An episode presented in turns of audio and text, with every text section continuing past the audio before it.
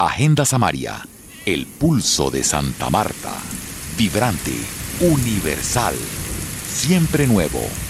Agenda Samaria, realiza Juan José Martínez. Hola, ¿qué tal? Bienvenidos a Agenda Samaria en la red, ahora en formato de podcast disponible en las plataformas para escucharlos como iTunes, Spotify, eh, Deezer, Google Podcast y varias más. En el año 2014 hicimos este informe con el antropólogo Guayú, gerente de la sucursal del Banco de la República en Riohacha. Weidler Guerra Curbel sobre la exposición Puchipu, el patrimonio oral guayú. Esta exposición estuvo itinerando en todas las sedes de las áreas culturales del Banco de la República en Colombia y estuvo en el exterior también, en España, en Cuba, eh, en Aruba. Y cuando llega a Santa Marta, en el 2014 mm, dialogamos eh, con, con él. El doctor Wedler Guerra Curbelo fue además de gestor y copartícipe en la creación de este reconocimiento de la UNESCO, el curador de la muestra Puchipu, esa que itineró, que llegó a Santa Marta y en la cual estuvimos en su conferencia de presentación, eh, la que transmitimos luego de esta breve charla con él. Acaba de dictar una conferencia que yo no sé qué es más importante, si la conferencia o la exposición con la que acompaña esta conferencia. La exposición es una producción del Banco de la República en la que usted actúa como curador de lo que es ese mito que para Colombia significa la cultura guayú. Y desde ahí surge la figura del palabrero. Y sobre eso fue la conferencia. Bienvenido a Agenda Samaria, doctor. Gracias. Hablemos de lo que fue la concepción de la exposición, cómo el Banco de la República ve esto y qué tanto influyó su trabajo y de algunos antropólogos para que la UNESCO decida ah, adoptarlo como un patrimonio de la humanidad. Bueno, esto surgió como una iniciativa del banco ante la Declaratoria de los Palabreros como bien de interés cultural en el año 2004.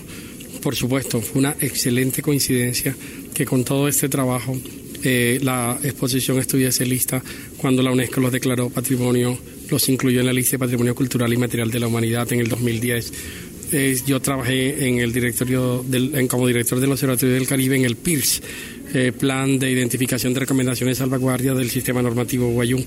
De manera que estuve muy atento, me tocó defender en el Consejo de Monumentos Nacionales esto. He trabajado con los puchipos sobre este tema.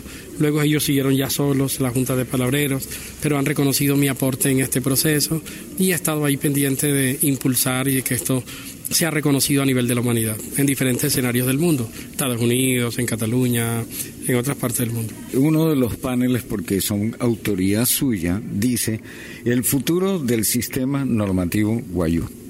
Sí, el futuro del sistema normativo Guayú es todo un interrogante sobre cómo puede sobrevivir en medio de amenazas, de riesgos, eh, todo este protocolo, este conjunto de principios, de normas que son prehispánicas, que son coloniales, que son republicanas y que se han mantenido en el tiempo, pero con grandes riesgos. Entonces, la gran pregunta es cómo sobrevive. Pues lo vemos con esperanza, lo vemos con esperanza porque forma parte eh, realmente de un inmenso arsenal de, del pensamiento de la humanidad como tal eh, para poder, a través de discursos persuasivos, incidir en la conducta de los seres humanos y traerlos a la paz. ¿Hay alguna emisora comunitaria, alguna radio propia del departamento de La Guajira, de los Guayú, en donde se siente un palabrero a compartir con el mundo? Sí, claro, ellos tienen una radio en el sur de La Guajira, en el resguardo Mayamán Gloma. Yo he tenido la oportunidad de estar en emisoras allá. También tienen radios en la Alta Guajira, en Nazaret, donde se transmite en lengua, música en lengua, pensamiento indígena, por supuesto que sí. El blog sonoro en Agenda Samaria en la red.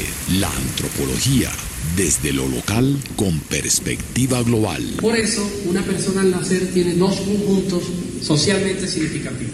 Sus apushi, que son los parientes uterinos, que forman parte de su carne, que son los que tienen mayor solidaridad, y los opay, que son los parientes de sangre, que son sus parientes, los parientes uterinos de su padre.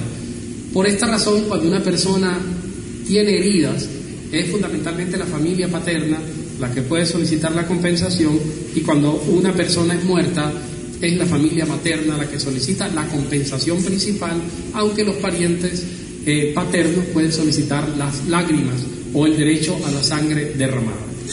En líneas generales, eh, en el mundo de los guayú hay unos especialistas que reciben el nombre de Puchipu, así como se llama la exposición que ustedes están viendo.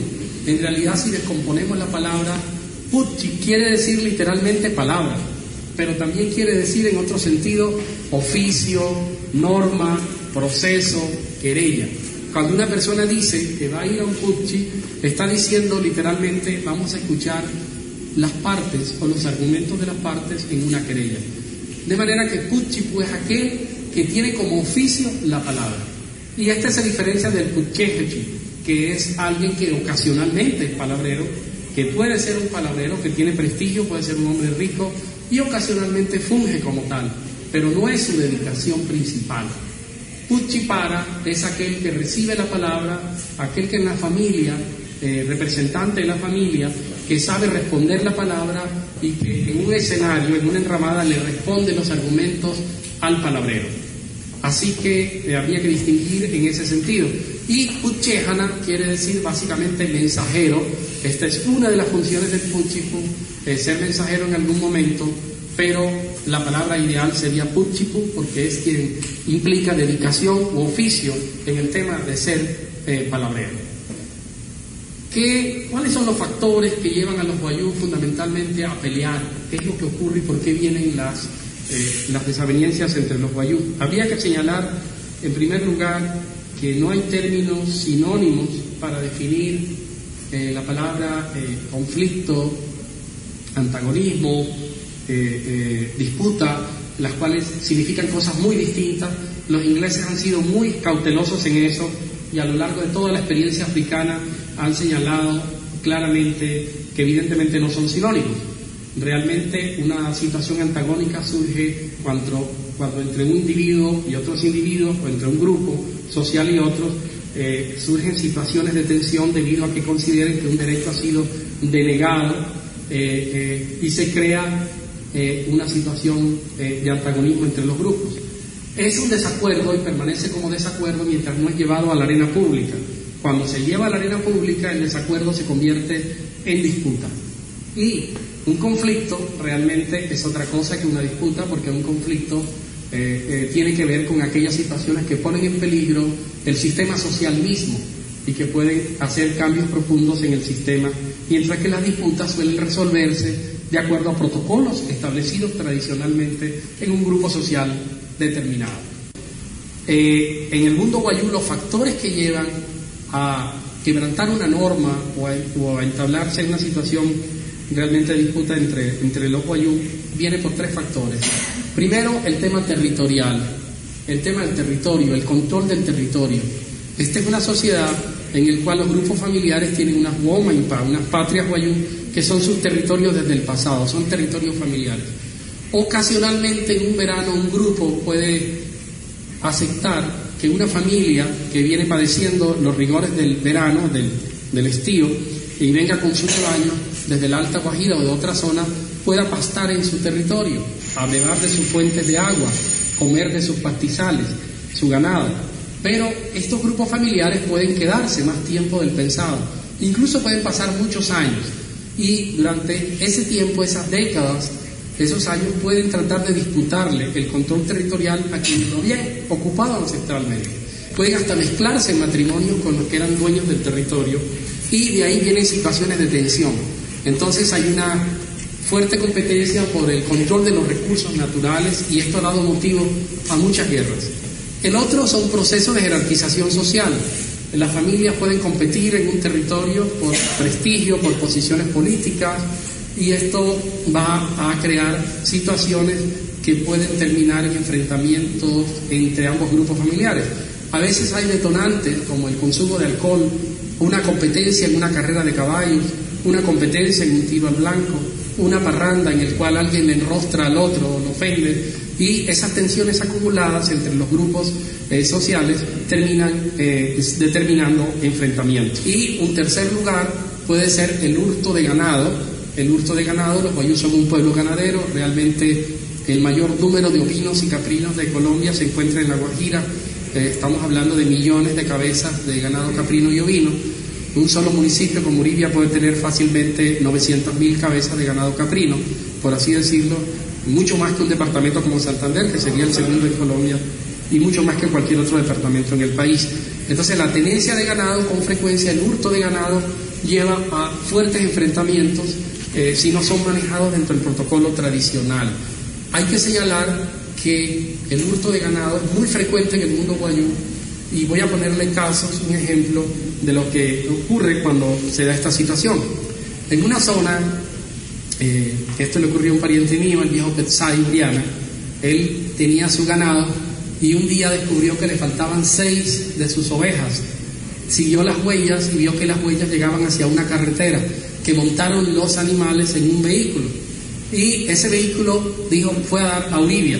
Al otro día temprano se levantó como a las 3 de la mañana y se puso en el mercado de chivos de ese pueblo y obviamente a primera hora llegó el ladrón vendiendo sus ovejas y él le dijo yo te las devuelvo y él le dijo no, no, no me las devuelvas si te tomaste tanto trabajo en robártelas ¿cómo me las vas a devolver ahora?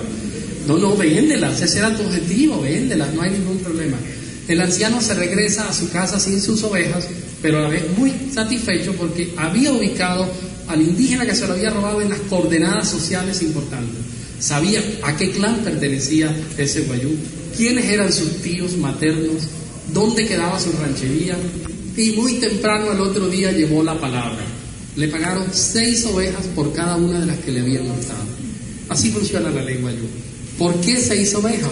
Porque en el pago y en la compensación de las ovejas el anciano metió su angustia, su desvelo por sus ovejas perdidas, el dolor que le había causado, el tiempo que le dedicó a ir a Olivia, toda la aflicción, el irrespeto, en fin, toda una serie de intangibles que iban allí y que eh, no se recuperarían si simplemente le devolvían sus ovejas. De manera que así suele funcionar la ley guayú en muchos casos. Eh, el otro es el homicidio. Eh, se dan situaciones de homicidio en el mundo guayú que, como ya mencioné, pueden ser producto de situaciones de tensiones políticas o tensiones eh, entre grupos familiares que tienen que ver con episodios de otro tipo, antiguas guerras familiares, en fin, hay diversos factores que determinan que se dé el homicidio y esto tiene también otras formas de compensación. ¿Qué se paga en un homicidio en el mundo guayú? como ya les dije anteriormente, un individuo tiene dos conjuntos socialmente significativos, que tienen derechos distintos. La familia uterina, el apushi, que es la familia de carne, cuando un guayú le pregunta a una persona, Kasai Rukubia, ¿de qué casta eres tú? Le está diciendo literalmente, ¿de qué carne eres tú? Es decir, la carne tiene un sentido polisémico y de pertenencia muy uterina de la familia materna.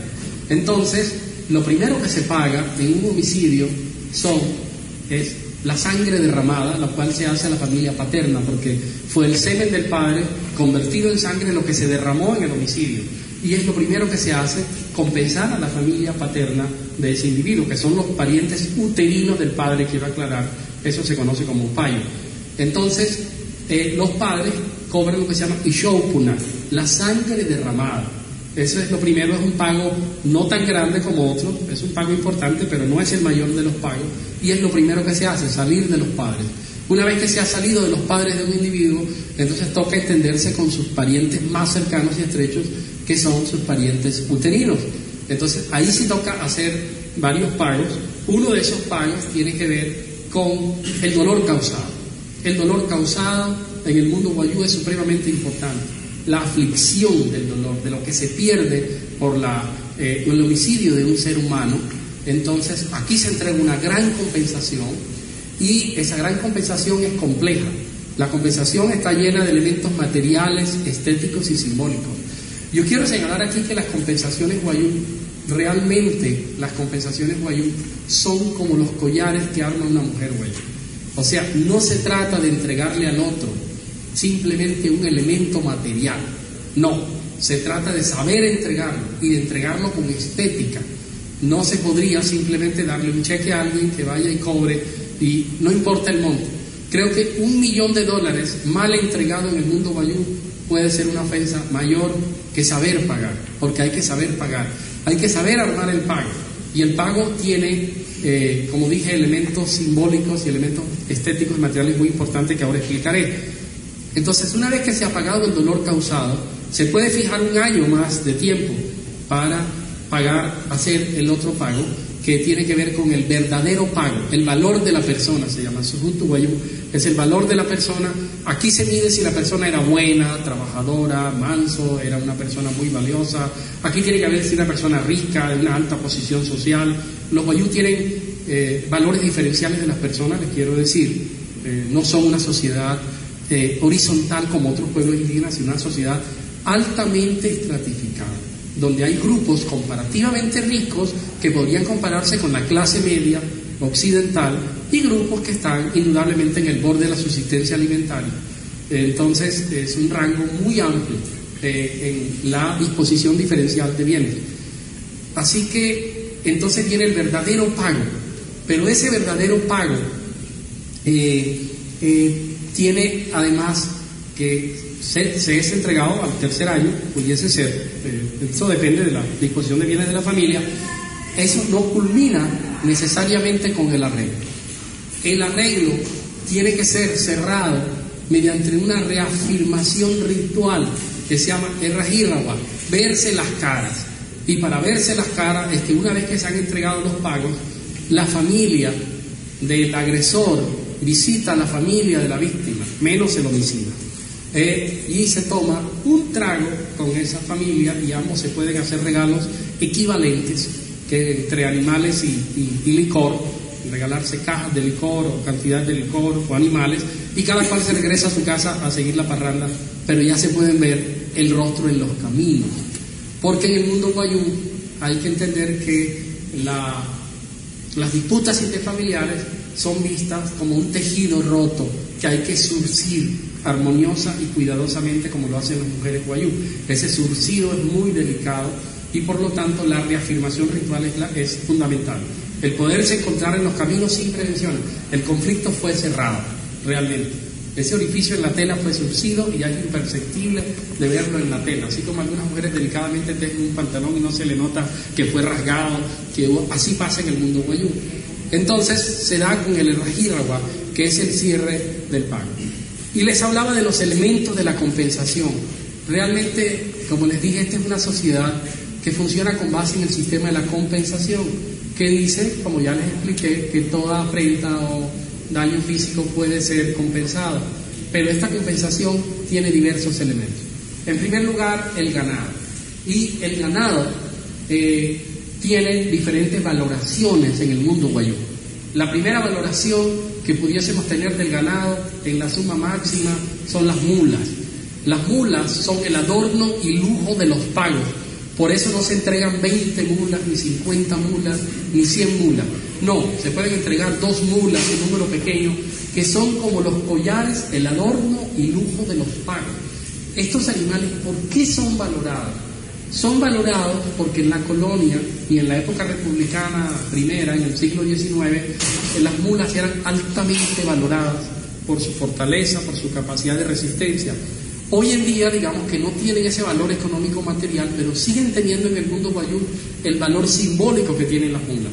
Otro animal fuertemente valorado en el mundo guayú son los asnos garañones, lo que se llama eneishi, lo que es el, burro hechor, le dicen nuestros los campesinos del Caribe. Es aquel asno grande capaz de fecundar una yegua. Entonces esto tiene una altísima valoración, más que un caballo, y por lo tanto su adorno, su pago, su entrega en los pagos, es altamente valorada en el mundo guayú. Siguen en valor las vacas Las vacas tienen una altísima valoración simbólica. Un hombre que sueña con una vaca sueña con una mujer madura. Un hombre una persona que sueña con un toro sueña con un hombre en todo el esplendor de su edad. Un hombre que sueña con un chivo está soñando con un adolescente, por ejemplo, puede ser, o un misionero capuchino también, porque tiene barba. Entonces, miren que los animales tienen diferentes connotaciones. Eh, los caballos tienen una alta valoración. Los burros comunes no tienen una gran valoración en los pagos. Realmente forman muy poco parte de los pagos. Antes se daban hasta 40 burros comunes, pero no tienen esa alta valoración que pudiesen tener. Entonces, eh, como vimos, los animales tienen diferentes valoraciones. Los collares tienen una altísima valoración en los pagos guayú. Hay diferentes tipos de collares, collares de oro, collares de coral y collares de cuentas arqueológicas llamadas tuma, que son muy importantes. Los guayú suelen armarlos, las mujeres guayú, ellas son las depositarias de los collares y suelen entregarlos en las disputas. Se desprenden de sus riquezas por la paz de sus varones entonces suelen entregar sus collares. Estos collares tienen diferentes formas. Por ejemplo, el oro. Eh, hay un oro en forma de una flauta que se llama masi, entonces se llama masilla. Pero si hay uno que tiene la forma del corazón del zorro, se llama guarirrinya. Y hay uno que tiene eh, forma de, del corazón de la iguana, se puede llamar, o del huevo de la iguana, iguana chucuya. Y así hay diferentes formas. Y hay collares de saltapiedra, en fin. Eh, es todo un arte el conocer los collares guayú y el saber qué collares me sirven para pagar qué falta en el mundo guayú y cómo debo entregarlo, cuáles son los más preciados, cuáles son los escasos. Hoy en día el dinero ha entrado a ser parte de las compensaciones guayú, indudablemente, el dinero en efectivo. Pero el dinero en efectivo no va como dinero en los pagos guayú. No puedo decir que voy a entregar tanto, se puede sumar ese dinero, pero generalmente yo puedo pagar un dinero si no encuentro mulas y puedo decir, este dinero va como mula o este dinero va como collar y reemplaza un elemento estético de la compensación guayú. Entonces los pagos guayú se armonizan, se arman realmente, tienen un carácter estético equilibrado de estos elementos que lo hacen realmente atractivo y son fundamentales en la seducción para la paz. Por eso no podrían ver con satisfacción algunas familias hoy víctimas del actual conflicto colombiano que la entrega de un cheque o de un elemento simplemente compensatorio material pueda resarcir el dolor causado, porque carece fundamentalmente de estos elementos estéticos supremamente importantes en las transacciones y en los pagos. Eh, pero hemos dicho que una de las figuras fundamentales de este proceso son los puchipus o palabreros. ¿Cuál es el papel de los puchipus? Los puchipus realmente son parte, una parte del sistema normativo guayú, una parte, una parte central, pero la Sucuaipa guayú se compone de varios elementos. En primer lugar, están las familias enfrentadas. Los guayú no suelen hablar o poner a los grupos enfrentados cara a cara, les parece no viable. El palabrero va entre las partes, las partes se reúnen cada una en su casa, su familia, cuando hay una situación de tensión, de movilización, eh, las familias se preparan para la disputa a través de actividades rituales, de encerrar a los varones, de hacerles rituales de aspersión que hace la mujer Oates o chamán en el mundo guayú, encierra a esos varones que tienen la responsabilidad de la, guerra o de la negociación y se prepara para el conflicto. De alguna manera, todos estos aspectos rituales se anticipan al, al conflicto, que puede ser solucionado sin que éste llegue, pero se hace eso primero. Y luego eh, una familia decide, tiene varias opciones de acción. Puede abstenerse de culpar a alguien, puede ir al enfrentamiento armado o puede llamar a un especialista o puchipo, un palabrero en, en, español. Generalmente esta tercera opción es la indicada o sería la que se recomendaría y esto puede ocurrir. Este palabrero es buscado por su capacidad, su prestigio, y también su grado de ascendencia sobre el otro grupo. Y estos palabreros los hay de varios tipos. Hay algunos palabreros que son de sangre, que son los máximos palabreros, palabreros que arreglan eh, guerras que han tenido homicidios, como Ángela Maya, Chay Gómez, Ismael Pana. Uno puede mencionar muchos eh, hombres en el mundo guayú que se dedican a esta función.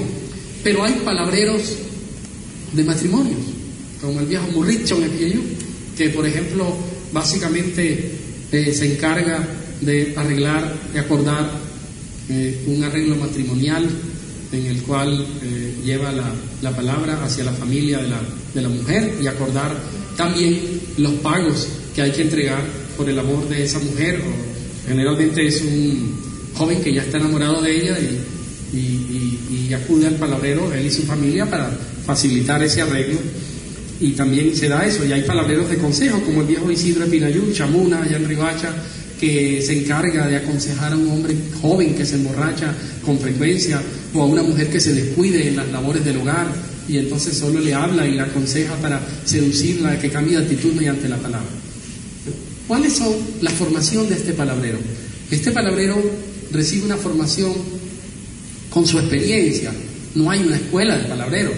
Eh, simplemente el niño desde pequeño va observando el comportamiento de los mayores, observa gestos verbales y extraverbales, observa la conducta solemne que, adquiere el palabrero y luego va aprendiendo y se va eh, metiendo en pequeñas disputas eh, en un vecindario, pequeñas querellas que no tienen grandes pagos, hasta subir a heridas y hasta que va llegando hasta poder manejar homicidio. Y es entonces un palabrero reconocido. El palabrero tiene una indumentaria. Esta indumentaria es muy parecida a la de los araura o viejos jefes tradicionales guayú. Un faldón tradicional, ustedes lo ven aquí en la fotografía. Tiene una camisa que es occidental. Miren, allá está la fotografía que podemos ver.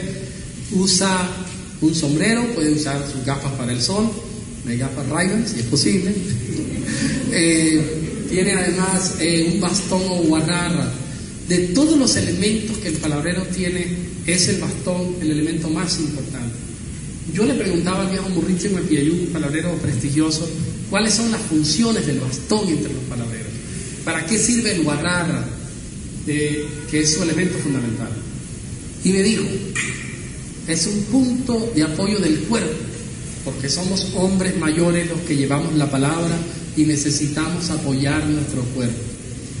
Es un punto de apoyo de la memoria, porque con ese bastón dibujamos realmente en la arena las palabras que debemos y los argumentos que debemos expresar ante quien nos recibe la palabra. Es un ilustrativo, se nos está prohibido señalar con la mano a un testigo presente en el escenario o al homicida que está allí. Solo lo podemos señalar utilizando el bastón. Y le pregunté, ¿y la cuarta, mi tío? Y me dijo, la cuarta, espantar a los perros que salen a nuestro paso. Entonces, el guarrara es fundamental. Es el polo a tierra que le permite comunicarse con más la tierra, ser otra vez Utta, el palabrero primigenio, y a través de ese bastón realmente eh, recordar sus argumentos. Cuando el palabrero llega a un lugar, no suele ir solo. El, escenario de los guayú es complejo, no es tan fácil. Está por un lado la familia que va a recibir la palabra, pero el palabrero puede ir acompañado por un cortejo que se le puede poner para tener un control sobre el mensaje. Es decir, que un grupo de personas que no son de la familia lo puede acompañar, incluso puede llevar un palabrerito auxiliar que se llama Sutujonaputchipu, que es la vara de apoyo del palabrero, que lo puede ayudar y mete la cucharada y ayuda en las cosas. Eh, y allá, en el otro lado, está la familia y está quien va a recibir la palabra. El palabrero se dirige a uno, no se dirige a todos. Él solo le habla a quien le recibe la palabra. Ignorará la frase imprudente de un joven o el insulto de una mujer inexperta entonces él solo le habla a uno. Y pueden estar en el escenario los apajuchí, oyentes, que son llamados entre los vecinos o afines, cuñados, que vienen a oír la palabra. Son las cintas magnetofónicas del proceso. Son estos oyentes, los que dicen qué fue lo que se dijo en el proceso. Y se pueden llamar, en caso de que alguien tenga una versión distinta, se llaman los apajuchí, ellos dicen lo que se dijo y lo que dijeron las partes. Como el palabrero llega en una situación de tensión, lo están esperando tensos, él no suele entrar directamente en materia. Él en primer lugar habla del clima. Si llega en invierno dice lo mucho que ha llovido en la Guajira. Si llega en verano habla de los estragos del verano en la península. De manera que empieza a crear un clima de distensión, puede tener un apunte humorístico y así rompe ese clima frío y luego al final entra en materia. Cuando entra en materia dice, yo he venido porque me mandaron, solo soy un intermediario. Las palabras que transmito fueron las que me fueron encomendadas. no son mi creación. Y previamente a que llegue el palabrero, la familia que lo recibe ha limpiado la enramada, se le ha preparado un chinchorro o un taburete. Una niña ha quitado cualquier piedra, cualquier objeto que esté en la enramada, que se interponga entre el palabrero y quien recibe la palabra. Si un escuálido perro se atraviesa en ese escenario solemne, recibe un implacable bastonazo, porque los perros representan la cotidianidad y eh, esos son momentos solemnes. Eh, lo que se trata de mostrar en este eh, comportamiento verbal y extraverbal, en los gestos, es que se está por fuera de la vida cotidiana, que estamos en un momento extraordinario para el futuro y la pervivencia de los seres humanos que están involucrados en una querella, que se está buscando la paz y la paz se tiene que manejar por fuera de esa cotidianidad, en un momento solemne. La función del palabrero es cambiar el código previo de invectivas, de vituperios, de insultos, de ofensas, por un código formal de compromiso y de paz. Esa es la función del palabrero. Él sabe que esa es su tarea. Y empezará primero a desplegarse. Todo eso en la medida en que el caso es más difícil va a requerir esfuerzo retórico. Aquí hay que entender que la gran importancia del sistema normativo guayú y el hecho de que la UNESCO lo haya considerado como eh, patrimonio inmaterial de la humanidad es justamente porque se basa en los discursos persuasivos, en entender que con la retórica y con la palabra podemos cambiar las conductas humanas, que hay una fuerza en la palabra, que se puede cambiar la conducta del otro y seducirlo para la paz, que eso es posible, que la palabra tiene un peso específico y que contrario a lo que se suele decir en Occidente y lo que se dice en estas sociedades que las palabras se las lleva el viento, las palabras transforman la vida de las personas. Por lo tanto, tienen un gran valor. Entonces, consciente de esta manera, este palabrero guayú es un intermediario inicialmente. Hay que entender que no es lo mismo defensor, intermediario, mediador, mediador ritual, conciliador, árbitro y juez. Tampoco hay sinónimos. Todas estas figuras tienen grado de autoritarismo progresivo. Entre los comanches, cuando un guerrero muy débil no tenía la fuerza para enfrentar a otro que tenía una mayor contextura física, podía solicitar en su ayuda a un guerrero del grupo que tuviese tanta o más fuerza que su contendor. Ese era una especie de defensor legal. En, el mundo de los Nuer, en África, hay una figura que se llama el hombre de la tierra, que cuando dos familias están enfrentadas, cava un hoyo en la tierra y les impide volver a pelear, no importan los argumentos objetivos. Le puede apelar a sanciones rituales, agentes sobrenaturales, para evitar que se vayan a la guerra. Y eso es supremamente importante. Hay mediadores. Los mediadores, a diferencia de los intermediarios, pueden sugerir soluciones.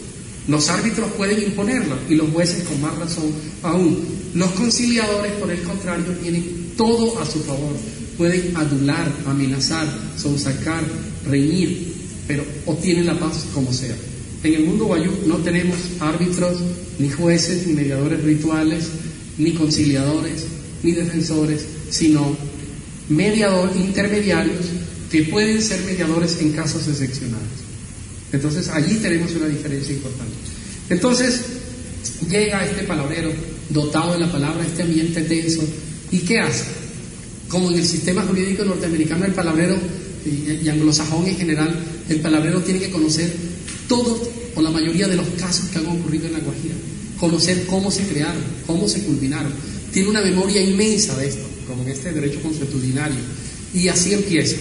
Eh, yo he identificado algunas formas, algunos recursos retóricos. El primero tiene que ver con eh, eh, el conflicto y la naturaleza.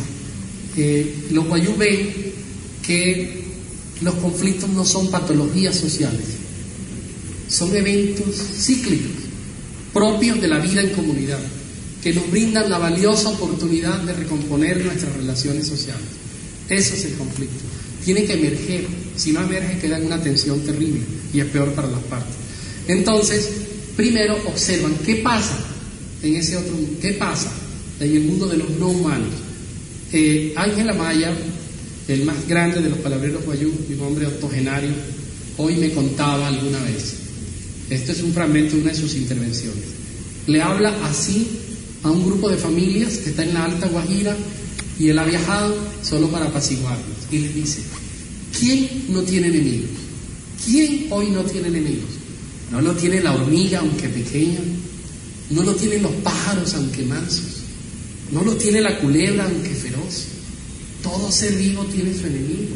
Nosotros los humanos no somos la excepción, aunque no nos comamos a nuestros enemigos con los dientes. Escúchame, que he venido desde Riohacha, una tierra lejana, y me he alojado en tu casa sin ser tu pariente, sin ser familia tuya, para invitarte a la paz. Este es uno de los argumentos utilizados por Ángela Maya. Otro es el encomio de la vida, la libertad y la paz. Exaltar la vida, la importancia de la vida. Los guayú la valoran. Y la vida como un potencial inmenso. La vida como algo que realmente tiene un valor tan grande que el último día de la vida de un ser humano puede ser el día de su felicidad. Así, Ángela Maya también dice, ¿qué es la vida? La vida es una mujer de 15 años. Con la vida todo lo puede, con la muerte nada. Nadie es más pobre que un rico muerto. Si eres rico y tienes recursos y quieres pelear, ¿de qué te servirán si estarás muerto? En cambio, tú, el hombre pobre, que puede encontrar el amor de su vida el último de sus días o la riqueza que buscó por tanto tiempo, y le dice así, si es un hombre rico y mayor, no, olvida los problemas, no sueñes mal, no pienses en problemas, búscate una mujer joven, no importa que no le puedas hacer nada, al menos la caricia con las manos, pero la vida es importante y encontrar el amor también. Si siembras, eh, tendrás maíz, comerás mazamorra. Los animales que criamos son para salvarnos la vida. Criamos los animales para que nos salven la vida. Ese es el papel de nuestros rebaños, no para acumularlo simplemente como riqueza, sino para cuando llegue un problema apelar a ellos y evitar así toda la muerte de nuestros seres queridos. Entonces, esa es otra visión de la vida, la libertad y la paz. Ismael Pano, otro palabrero, dice que la vida o la, la libertad es el bien más importante y la libertad va ligada a la paz. ¿Por qué? Dice, para el hombre manso, la tierra es inmensa, extensa, puede andar por todos los caminos, dormirse en un camino y no tiene ningún riesgo. El hombre quisquilloso ve la tierra reducirse a sus pies. El hombre quisquilloso eh, no tiene un planeta, sino unos pocos metros cuadrados, a veces un tejado donde morir, como el caso de Pablo Escobar eh, en, la época del agua del narcotráfico. Entonces el mundo se va reduciendo y se pela como una cebolla y para el hombre conflictivo el mundo finalmente termina siendo unos pocos metros cuadrados, mientras que para el hombre manso es inmenso realmente la extensión de la, de la vida y la extensión de la tierra. Entonces se habla de la paz como comprar los caminos. Hay que comprar los caminos, dicen ellos. Cuando cometemos un error, alguien de nosotros hiere o mata a alguien y podemos compensar, compremos los caminos para vivir en paz. Entonces, otro argumento importante es utilizar precedentes sociales. Eh, eh, generalmente algunas familias no quieren arreglar, no quieren salir de sus riquezas, no quieren entregar ganado. Y Maraquichi, un palabrero de la frontera con Venezuela, narraba la historia de un conductor de bus que era guayú y un pasajero que también era guayú que pelearon por un bolívar. No le quisieron pagar, discutieron que era siete bolívares el pago y que era seis y el pasajero mató al conductor. Luego la familia del conductor mató a unos miembros de la familia del, del pasajero. Luego los del pasajero se vengaron y mataron diez de los del conductor. y así, cuando ya se habían hecho tanto daño, decidieron hacer la paz. Se pagaron millones de bolívares. ¿Cuántos se hubieran ahorrado, decía Maraquichi, si hubieran pagado solo el bolívar del pasaje? Muertes y recursos. Entonces siempre está señalando el palabrero eso, señalando cosas. Y las mujeres mayores que están presentes en el escenario, las mujeres de juicio, las mujeres sensatas, eh, le dicen, oigan a ese palabrero, escúchenlo, mírenlo, ustedes que son jóvenes e impetuosos, miren que somos mujeres y no podemos cargar un arma y nos da miedo de morir y ser quemadas delante de otros. Es más, he visto casos de mujeres guayú mayores que se han desprendido en un arreglo de un collar muy querido solo por la paz. A veces ha habido palabreros intransigentes, palabreros que los guayú llaman coutunas, los lotones, que quieren a toda hora quitar más recursos de lo que la ley dice. Y en un momento dado, por un collar, no se ha llegado a un arreglo. Y he visto a una mujer anciana guayú de 80 años desprenderse de un collar, pararse en el escenario y decirle al palabrero, por la paz de mis varones, entrego este collar como podrás darte cuenta, no quedan más adornos en mi cuello que las venas de mi garganta. Entonces, así suele ocurrir. Es todo un escenario y en ese eh, escenario eh, se suele utilizar este tipo de recursos para esto. ¿Qué pasa actualmente hoy? ¿Qué, ocurre en el mundo de la Guajira donde hay policías, ejércitos, paramilitares, eh, de todo tipo de organizaciones armadas, legales e ilegales? Mucho más cuando es una nación que está en dos repúblicas y cuando también en el lado venezolano hay eh, PTJ, DICIT, eh, Guardia Nacional, Ejército Venezolano, en fin, y un sistema judicial también, que actúan sobre el mismo territorio, que eh, compiten con la Sucuay Paguayú y le disputan espacios de regulación. Pues hay situaciones difíciles, como que una persona sea doblemente sancionada, encarcelada en la ley occidental y a la vez tenga que pagar por la ley Guayú. O también se da que estos sistemas tienen delitos que no constituyen quebrantamiento de normas sociales en la sociedad guayú. Por ejemplo, el porte de armas. Eh, para los guayú no es una cosa que se deba hacer. O la inasistencia alimentaria. Por ejemplo, cuando eh, las relaciones de un individuo son mayores con su tío materno que con su padre. Y entonces eso se puede dar. Y hasta no hace mucho tiempo la bigamia, que era penalizada, ya no, pero lo era en un mundo poligínico como el guayú. Entonces se dan ese tipo de situaciones. La cárcel es vista por los boyú como algo de horror, algo no civilizado, algo que es cruel, además inútil, porque solo se trata de tener una serie de individuos comiendo gratis eh, cuando ellos requieren que quien ha cometido una falta esté libre para que críe sus animales y pueda pagar la falta, y no que esté en una casa de ocio, eh, realmente sin producir nada y creando nuevas maldades. Así que, por lo tanto, se considera algo eh, en ese sentido bastante inhumano sobre quién asume el costo de los honorarios de un palabrero. Es el primer principio del mundo boyú, el que lo manda le paga. Si yo quiero que me den una compensación por la herida de un familiar, yo busco a ese puchipu, lo evalúo por su prestigio, por la ascendencia sobre el otro grupo, por su capacidad retórica, por el número de disputas que haya resuelto, en fin, lo considero que es la persona indicada, yo lo mando y, yo, al mandarlo yo contraigo con él esa obligación. Eh, realmente un verdadero putzipo no se enriquece con su oficio, al contrario. El putzipo es un pastor que abandona su rebaño con frecuencia por ir a arreglar los problemas de otros. El pago de él es más el prestigio que recibe. Claro, a él se le entrega un collar, se le puede entregar una vaca, eh, dos ovejas o más. De hecho, hay que pagarle su movilización pero no es un porcentaje en el sentido occidental determinado, predeterminado por una tabla matemática, ni mucho menos, sino que corresponde primero al tipo de disputa que fue resolver, la gravedad de la disputa, dos, del monto de la compensación que, que, tuvo, que recibió el grupo a través de su propia gestión como tal, y tercero, obviamente, de la dificultad que tuvo en el proceso, en el puchi. Puchi es proceso en X palabra, también querella, y eso quiere decir que hay algunos que se resuelven relativamente rápido y otros que requieren semanas y meses de ir entre las partes, de tejer el arreglo. Eh, el Putchip tiene varias etapas. Una etapa retórica en la cual es Putchipo y una etapa que se llama Magnapu, que es el arreglo del pago.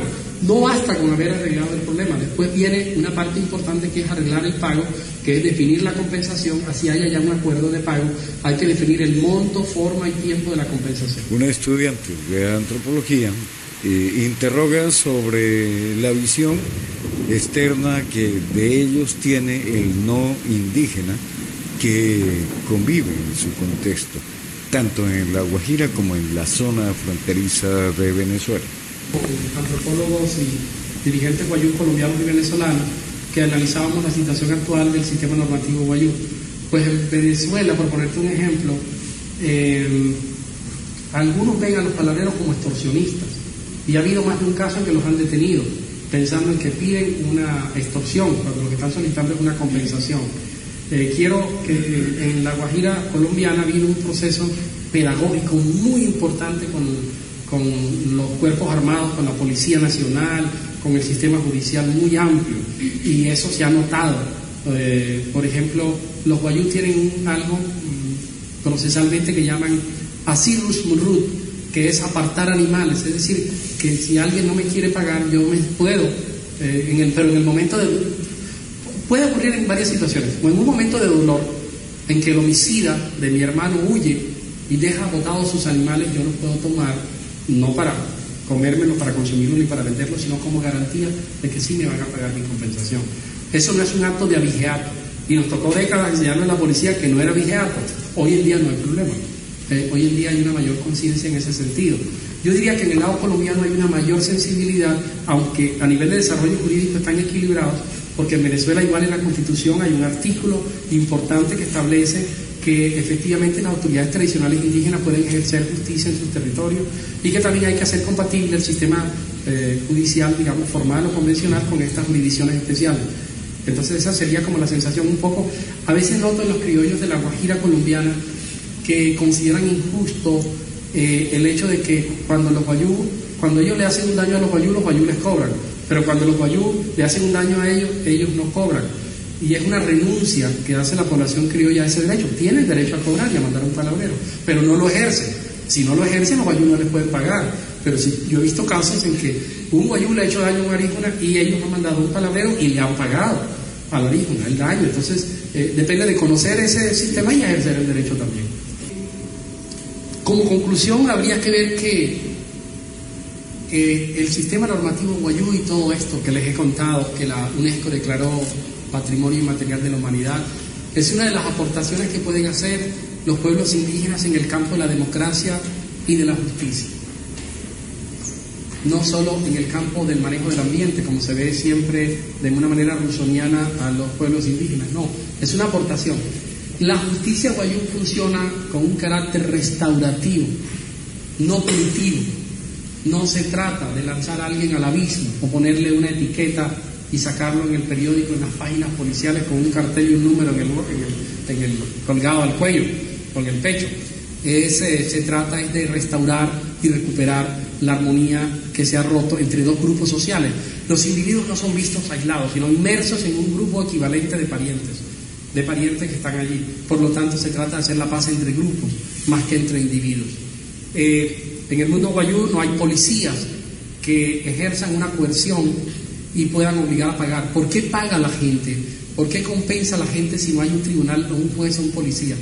Porque hay un temor muy grande entre, entre, en este tipo de sociedad. El temor no es a romper con la familia del agresor, el temor es a romper con la propia sociedad. Porque un principio guayú dice que el que no sabe pagar no debe cobrar. Si yo atropello a alguien que es débil, un grupo familiar que tiene pocos miembros, no tiene armas, y yo los, atropello porque son pescadores y yo tengo mucho ganado, pues más adelante otra familia diez veces más poderosa que la mía me va a atropellar y cuando yo quiera reclamar mis derechos me van a decir, tú que atropellaste a aquellos vienes a reclamar ahora esto es anotado en una especie de hoja de vida, de conducta de la familia que es tenida muy en cuenta en la memoria eh, indígena y por lo tanto es fundamental. Entonces es supremamente clave este tipo de, situaciones para poder entender esto. Eh, esta visión de la retórica guayú ensancha el horizonte del discurso humano, es realmente algo supremamente clave para, para recopilar todo lo que el hombre ha dicho. Eh, es una creación colonial, prehispánica, colonial y republicana que se ha mantenido durante siglos vigente en el territorio de la península y es supremamente importante para el país entenderla. Eh, nos da eh, formas diferentes de resolución de disputas, nos da visiones no patológicas de los conflictos, nos puede dar metodologías para quizás que el país busque algún día la paz mirando no solo en los manuales suizos y norteamericanos de arreglo de conflictos, sino mirando hacia adentro en nuestras propias formas prehispánicas, coloniales y republicanas de solución de creencias. Eh, será siempre un interrogante, preguntarnos qué puede pasar en el futuro con el pueblo guayú y sus palabreros, si ellos van a sobrevivir en un mundo lleno de jueces, abogados, policías. Eh, y yo quisiera dar la respuesta que me dio a mí Chay Gómez Ipuana cuando le pregunté un día si los palabreros iban a existir por siempre. Y él me dijo, me contestó con un ejemplo. Él me dijo, eh, cuando nosotros vamos a donde una familia y nosotros llegamos y arreglamos una querella eh, finalmente quedan las huellas de nuestro bastón eh, que hemos marcado en la arena, hemos trazado figuras y es posible que en la noche eh, la brisa del desierto y la arena hayan cubierto las huellas que trazamos en la arena. Pero las mujeres y los niños van a señalar la silla vacía que está allí y dirán, en ese banco, en esa silla se sentó el palabrero, porque queda un vacío a nuestra marca.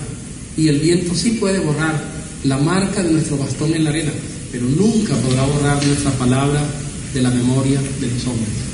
Muchas gracias. Esperamos que al retransmitir y republicar estos contenidos en este 2020 podamos contribuir a reconocer, seguir reconociendo y no olvidar este legado de la humanidad que preciso en el 2020 está buscando modelos para eh, construir de nuevo una sociedad, que es básicamente un tejido de relaciones humanas. El ejemplo se da en el desierto de la Guajira con una cultura que además de muchas investigaciones antropológicas produjo una excelente película llamada Pájaros de Verano, dirigida por Cristina Gallego y Ciro Guerra. Pájaros de Verano narra una historia que tiene que ver con la forma en que la cultura guayú se ve involucrada en una de las épocas más violentas de la historia del Caribe colombiano y que luego repercute en Colombia. Eh, todo esto es parte del material de Agenda Samaria que ahora nos han propuesto. Debemos eh, reciclarlo para realmente volver a degustar esos contenidos. De ese proyecto hablaremos más adelante. Lo invitamos a pasar por agendasamaria.org. Allí encontrará una forma de patrocinar este o todos los episodios del podcast en Google Podcast, en iTunes, en Spotify. Muchísimas gracias eh, y esperamos volver con nuevos contenidos. Agenda Samaria, el pulso de Santa Marta, vibrante, universal, siempre nuevo. Agenda Samaria, realiza Juan José Martínez.